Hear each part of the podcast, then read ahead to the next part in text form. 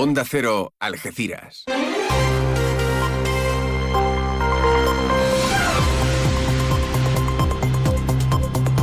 Más de uno. Noticias del campo de Gibraltar con Alberto Espinosa. Muy buenos días, señoras y señores. Tiempo para conocer la información del campo de Gibraltar en este lunes 11 de diciembre de 2023. El ministro de Asuntos Exteriores, José Manuel Álvarez, se sostiene en una entrevista en el diario El País que el acuerdo sobre Gibraltar debe incluir, por supuesto, el uso conjunto del aeropuerto. Todo ello cuando esta semana se retoman las negociaciones y la andaluz lamenta que en este escenario siga el acoso de la Royal Navy, en este caso a un buque de acción marítima de la Armada Española. Un landaluce que ha sido elegido presidente de la Comisión de Asuntos Exteriores en el Senado y que ha felicitado al algecireño Víctor Jiménez por su reelección como presidente del Consejo de la Organización Marítima Internacional, un cargo que ya ocupó por primera vez en el año 2021. El Ayuntamiento de la Línea aprueba el presupuesto municipal para el ejercicio 2024 que entrará en vigor con el inicio del año 2024. En Algeciras, el equipo de gobierno junto a la familia de Paco de Lucía visita el centro de interpretación, cuyas obras han sufrido, han sufrido perdón, algunos retrasos por los hallazgos arqueológicos, pero que continúan en marcha. Y en deportes, el fin de semana nos dejó en la primera federación un meritorio empate del Algeciras ante la ahora co-líder Ibiza 0 a 0 en el Mirador. Los de Lolo Escobar siguen en la zona noble del grupo 2 de primera ref. En segunda federación, la Balona ganó 2-0 al Orihuela se acerca a los puestos de playoff y victoria también de Udea en la Leve Plata, que sigue golista, pero que se acerca un poquito a los puestos de salvación. Noticias que desarrollamos hasta las ocho y media de la mañana, como siempre aquí en la sintonía de Onda Cero. Ahora nos marchamos hasta la EMET para conocer la previsión meteorológica. Lo hacemos hoy de la mano de Javier Andrés. Buenos días. Buenos días. Hoy en la provincia de Cádiz tendremos cielos nubosos con nubes altas. Las temperaturas se mantienen sin cambios o suben ligeramente. Se espera hoy una máxima de 23 grados en Algeciras, 22 en Arcos de la Frontera y Jerez de la Frontera, 20 en Rota y 19 en la capital en Cádiz. El viento será de intensidad floja y de dirección variable, aumentando a poniente moderado en el estrecho durante esta tarde. Es una información de la Agencia Estatal de Meteorología. Gracias, eh, Javier. Vamos camino de las 8 y 23 minutos de la mañana. Esta Navidad vívela en San Roque. Carteros reales, cabalgatas, belenes vivientes, coros y todas las actividades que puedas soñar para los más pequeños durante todas las Navidades. Disfruta de estas fechas tan entrañables en familia. Disfruta la Navidad en San Roque. San Roque, ciudad de la Navidad. ¿Qué estás haciendo? Para, para, para. Préstame atención que una subvención para tu empresa. Sin pagos ni papeleos. Hasta 12.000 euros para ti.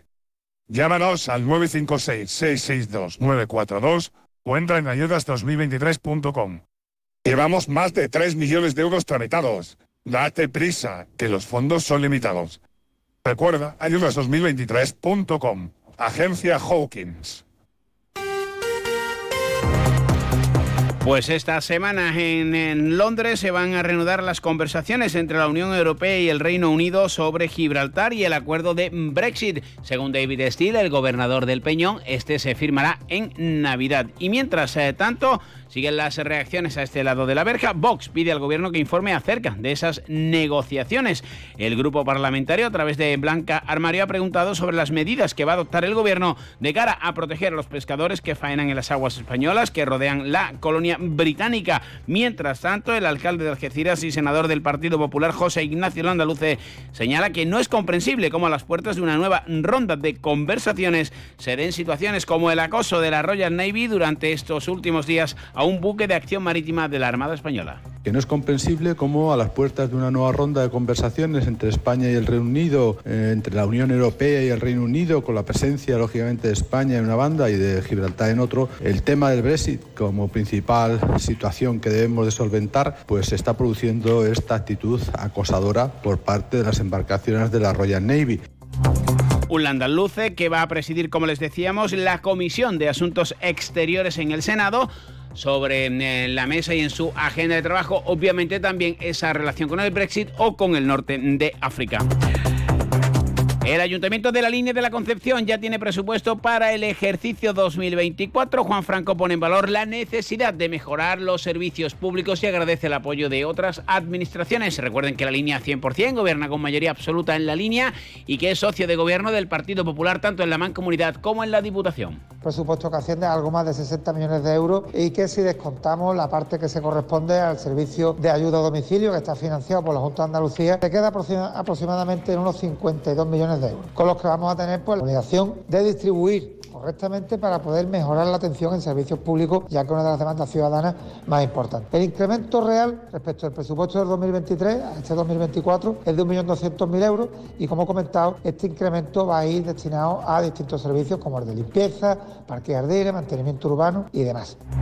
Una Junta de Andalucía y Consistorio Linense que van a trabajar para mm, sentar las bases de cara a regularizar y mejorar el parque de viviendas sociales con el que cuenta actualmente la localidad. En este sentido, se habla de 2.000 viviendas de este ámbito en el municipio. También en una reunión con la Junta se ha abordado la situación del nuevo PEGO o algunos problemas registrales de espacios, según ha explicado la Administración Autonómica, que está impulsando asimismo la regeneración de espacios para el peatón dentro del proyecto Ciudad Amable en el entorno de la Velada y la Plaza de Toros. Mercedes Colombo, delegada del Gobierno andaluz en la provincia de Cádiz. Más amable porque conecta una parte importante de la línea con el centro histórico de la línea y la hace más accesible a los peatones, a los vecinos y vecinas de la línea. Es una parte que ha hecho la Junta de Andalucía, como he dicho, con fondos ITI en colaboración con el ayuntamiento, pero el ayuntamiento va a invertir también en continuar con ese esa accesibilidad hasta el centro histórico eh, de los ciudadanos y ciudadanas de la, de la línea. 8 y 27 minutos de la mañana les contamos las noticias del campo de Gibraltar, como siempre aquí en la sintonía de Onda Cero. ¿Cuándo dejaste de creer que todo es posible? El nuevo Hyundai Kona llega con su innovadora tecnología y su sorprendente diseño para demostrarte que nada es imposible. Supera tus límites con el nuevo Hyundai Kona. Hyundai, única marca con cinco tecnologías eléctricas. Permotor, tu concesionario oficial Hyundai en Algeciras. Fino, amontillado, oloroso, palo cortado. Pedro Jiménez. Don Zoilo, todo Jerez en una gama de sherries exquisitos embotellados en rama. De la forma más natural, manteniendo toda su intensidad, sabor y color. Gama Don Zoilo 15 años, de bodegas Williams ⁇ Humbert. Somos Jerez. Disfruta con un consumo responsable. La policía local de Algeciras pone en marcha desde hoy y durante toda esta semana una campaña especial de controles de alcoholemia y consumo de estupefacientes al volante en colaboración con la Dirección General de Tráfico. Estarán realizados por los grupos operativos que forman parte de la jefatura y se llevarán a cabo tanto en los turnos de mañana, tarde como en la noche, instalando los puntos de control en distintas vías de la ciudad.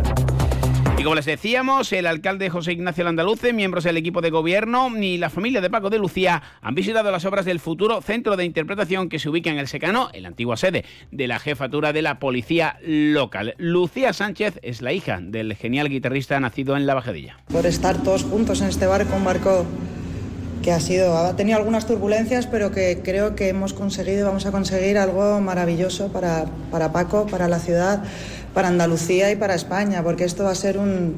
Eh, y, no solo el museo, creo que queremos hacer algo en torno a, la figura de Paco y a la, figura de, Algeciras, algo mucho más grande y que todos los ciudadanos puedan disfrutar. Creo que va a ser algo muy bonito. Una inversión de más de 1.200.000 euros con fondos ITI eh, que ha sufrido algunos retrasos debido a los hallazgos arqueológicos. Jessica Rodríguez, delegada de Urbanismo y Fondos Europeos. Que ha habido cierto retraso por, por tema de la intervención arqueológica. Pero esta intervención arqueológica al final lo que ha venido a, descubrir es que hay mucha historia en este edificio y le da mucha más relevancia a lo que va a significar finalmente para lo que va a ser usado el edificio. Ya vamos avanzando, de hecho en este último mes hemos avanzado mucho, sobre todo en, la zona anexa, en la zona nueva, porque lo más eh, complicado, lo que lleva más tiempo es el encofrado, el hormigonado y ya está listo, están ya con los cerramientos, fontanería también hemos visto que se está haciendo. Pues con esta información llegamos a las ocho y media de la mañana, se quedan ahora en la mejor compañía que es la de Carlos Alsina y más de uno aquí en Onda Cero.